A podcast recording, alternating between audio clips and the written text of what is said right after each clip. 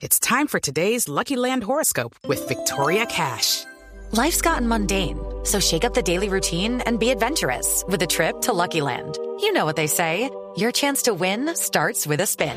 So go to LuckyLandSlots.com to play over 100 social casino-style games for free for your chance to redeem some serious prizes. Get lucky today at LuckyLandSlots.com. Available to players in the U.S., excluding Washington and Michigan. No purchase necessary. VGW Group. Void or prohibited by law. 18 plus. Terms and conditions apply. Pregunta Jaime Dina si se prepara Renato Peters de O Globo de Brasil. José Néstor, buena tarde, ¿qué tal? Congratulaciones por tu cumpleaños y un agradecimiento en nombre del pueblo colombiano por tu aporte personal y profesional a un país que está ansioso de volver a un campeonato del mundo para embriagarse de felicidad. Te voy a hacer una pregunta más que de táctica y estratégica, es de manejo psicológico. Vos dirigís una selección de élite y una cosa es dirigir una selección de élite y una selección normal. En las selecciones de élite como Colombia, que tiene un jugador de élite como parte de lo táctico y estratégico, es importante los mensajes. Por muy divina que tenga Carlos Ulloa, un por ciento Radamel al viernes.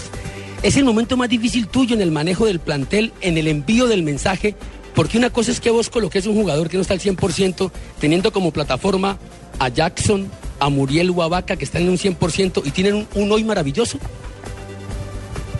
No, por supuesto que, que la plenitud total de un futbolista es una suma de cosas. Eh, todos sabemos que el, deportista es mente sana en cuerpo sano, ¿no? Eh, así que son to- es algo general. Pero nosotros hacemos un planteo de, eva- eva- de evaluación previa que, que nos va a hacer tomar la de- decisión, observando las cosas que creemos que sean necesarias. Eh, seguramente ¿no? hay que descartar cualquier cuestión eh, de otro tipo. eh, o sea, sobre todo que está en juego la parte competitiva de esta selección. O sea, es muy importante recordar que Colombia en este momento está tercera en el ranking mundial. O sea, y nadie le regaló ese lugar. O sea, fue una suma de, partidos, de rendimientos individuales, colectivos. eh, y creo que eso es porque todos los jugadores han, contribuido.